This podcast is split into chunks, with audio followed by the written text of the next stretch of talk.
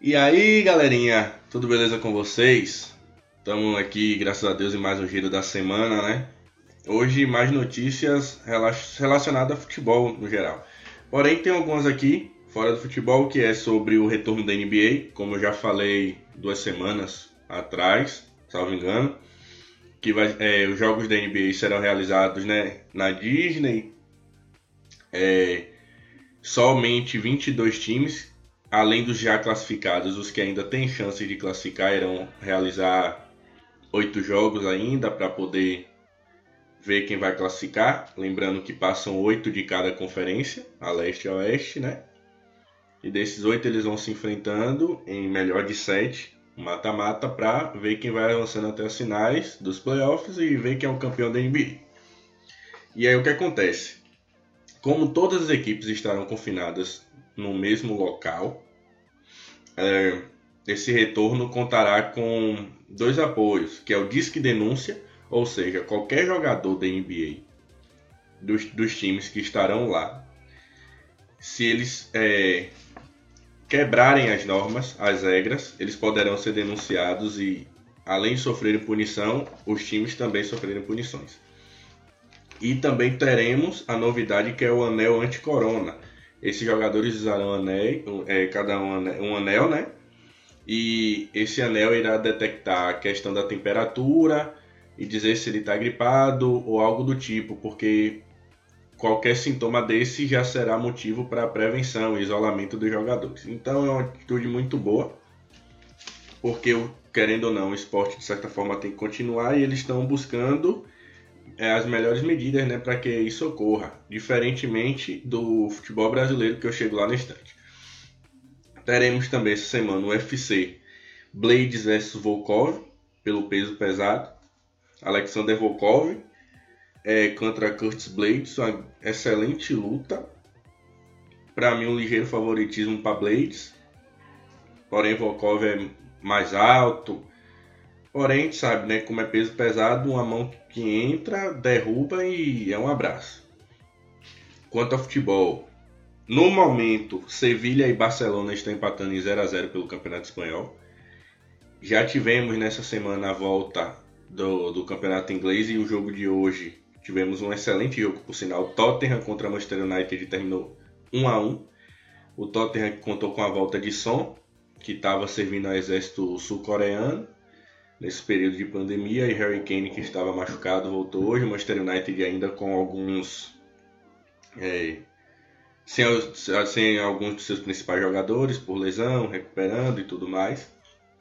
Tivemos a volta hoje também do Campeonato Russo com a situação bizarríssima. O jogo foi entre Sochi versus Rostov. O jogo acabou 10 a 1 para o Sochi. Por quê? Porque o Rostov está com. Os jogadores do time principal estão com muitos casos de Covid e estão em isolamento. Então, eles pediram né, para que o jogo fosse remarcado, porém o Sochi, a equipe adversária, não aceitou. Então, Rostov mandou seu sub-17 para o jogo. Porém, o time sub-17 estava três meses já sem treinar. Sem treinar. Então, tomaram 10 a 1. Um absurdo Porém, a gente sabe, né? Infelizmente, a gente vive num mundo em que poucos se importam com os outros. Então, é complicado. Tivemos também o retorno do, pelo menos na minha opinião, absurdo Campeonato Carioca. Na minha concepção, trarei até um episódio completo sobre isso próxima semana.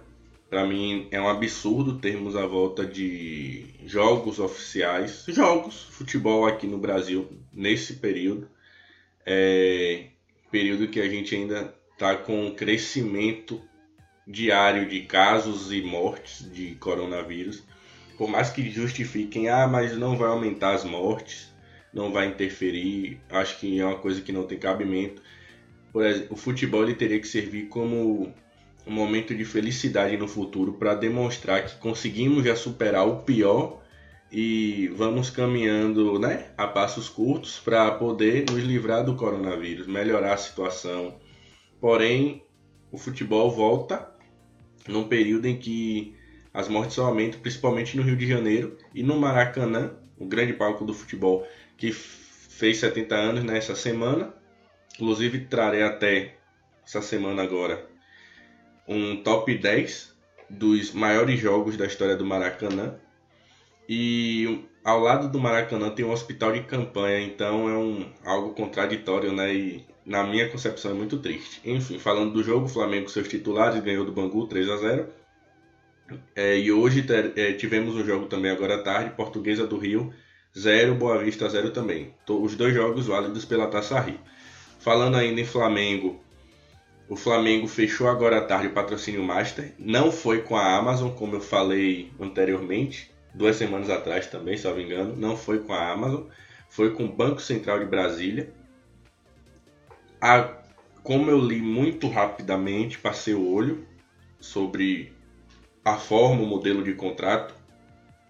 É, na minha concepção, o Flamengo fez uma decisão acertada. Acho que o contrato saiu até melhor que a Amazon.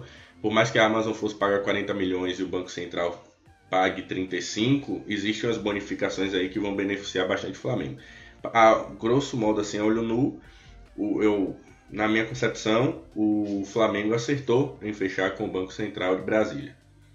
É, e tivemos aí também essa semana uma lei sancionada, né, uma MP, na verdade, sobre os direitos de transmissão dos jogos de futebol, que serão por conta do time da casa. Ou seja, anteriormente, é, para que o jogo fosse transmitido, a emissora que fosse transmitir o jogo teria que ter acordo contratual com os dois, os dois times né, que iriam participar do eventual jogo.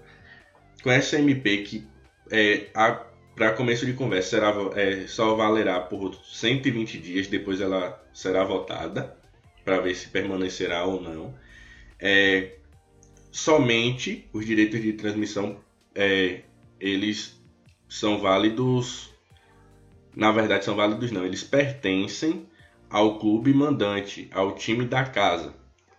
Ou seja, o time da casa ele tem todos os direitos de transmissões e ele fecha com a emissora que ele quiser o jo para o jogo, independente do time adversário na minha concepção também, é um direito melhor, é um, é, vem para agregar bastante e vai modificar muito a questão do, das emissoras no futebol, né? Os clubes eles terão mais direitos, melhores alternativas para poder repassar seu jogo para outras emissoras ou até por canais de streaming, né, que já é a moda, está em ascensão, poder transmitir os seus jogos. Trarei isso amanhã, mais detalhadamente, será um episódio bônus na semana sobre a MP dos direitos de transmissão do futebol brasileiro. É...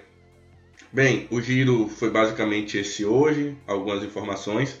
Não teremos hoje é o Davi Responde, ficará para a semana que vem. Então, semana que vem não serão cinco perguntas, vou aumentar, não sei se 10 ou 7, vou pensar aí. E queria recomendar para vocês um canal no YouTube muito massa, um conteúdo show de bola. O canal Trava Alta.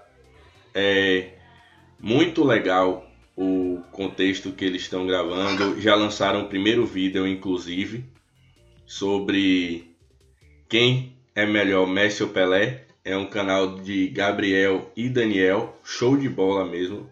Então recomendo para vocês assistirem, comentarem lá também, compartilharem, né? para ajudar a crescer o canal dessa galera. Uma galera show de bola. E também recomendo aqui vocês comentarem o meu canal, né, o meu podcast, compartilharem com os amigos, mandarem um feedback, me sigam nas redes sociais, que é Davi com 2i, Barbosa com 2A. Sigam também o canal, o Instagram do Visão de Jogo, que é arroba visão underline de jogo. Tamo junto, galera. Um bom final de semana. Esse programa foi roteirizado e apresentado por Davi Barbosa e editado por Roberto Vinícius.